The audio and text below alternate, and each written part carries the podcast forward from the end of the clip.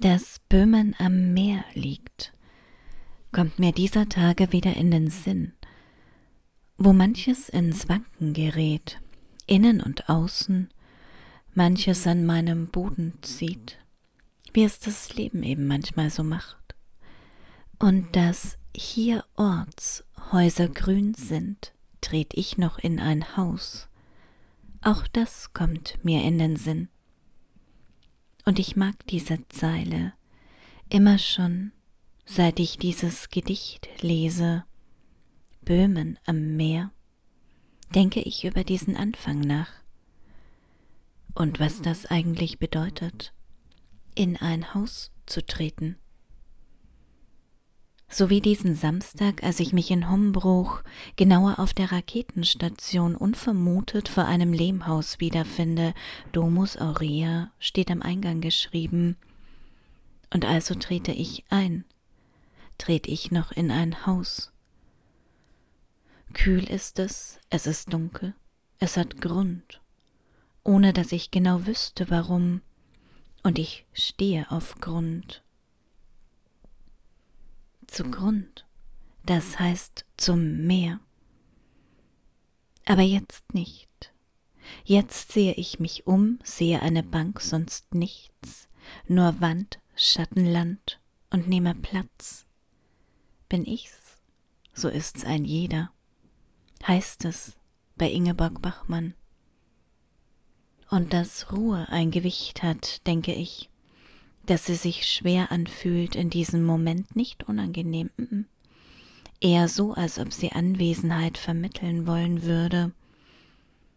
Von Grund auf weiß ich jetzt, weiß nicht, taste, spüre, eine Decke vielleicht.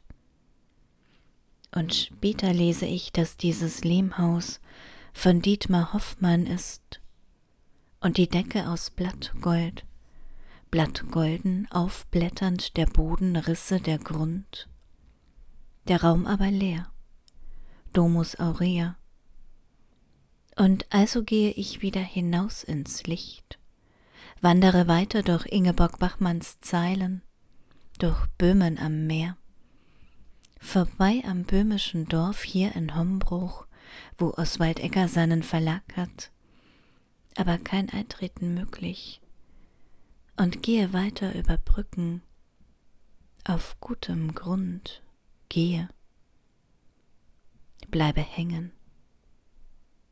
Bei Libusche Monikowa an ihrem Prager Fenster werfe einen Blick hinein in diese Essays, wundere mich, dass sie immer wieder auftaucht dieser Tage einfach so, ihre Fassade, freue mich, und lese über Böhmen am Meer und wie sie über Ingeborg Bachmann schreibt und dass sie selbst automatisch aus gutem Grund lesen würde, schreibt sie, und später auf festem Grund verstehen würde. Und ich denke, dass es offenbar einen Unterschied zwischen Lesen und Verstehen gibt und dass mir dieser gerade nicht ganz klar ist, aber dass das vielleicht nichts macht und es ist heiß. Die Tage sind so heiß. Und ich denke an den Löschweiher in Trisow in Böhmen und dass er auf gutem Grund liegt. Ich dort auf gutem Grund gehe, zugrunde gehen kann, an ein Wort grenze und ziehe das Rollo nach unten, Fensterschluss so dass es dunkelt im Zimmer, ein Abgeschlossensein Domus Aurea, und aus irgendeinem Grund denke ich bei Dunkel auch an Tiefe, an Wasser, ans Ein- und Abtauchen, ans sich verlieren. Und ich schreibe ja nicht mehr mit dem Wetter oder unter dem Wetter. Es gibt ja keinen Schnee und also auch kein Wort. Denn Hitze ist sicherlich kein Wort sondern ein Zustand. Während Böhmen am Meer liegt, auf guten Grund. Und Grund ist sicher ein Wort, da bin ich mir sicher.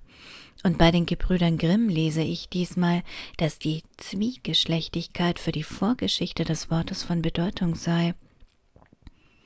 Und es dauert nicht lange, bis ich an Muskatblüt als Quelle hängen bleibe. Und das ist doch seltsam, denn in Hombruch auf der Raketenstation habe ich Marcel Bayers Zwiesprachen dabei.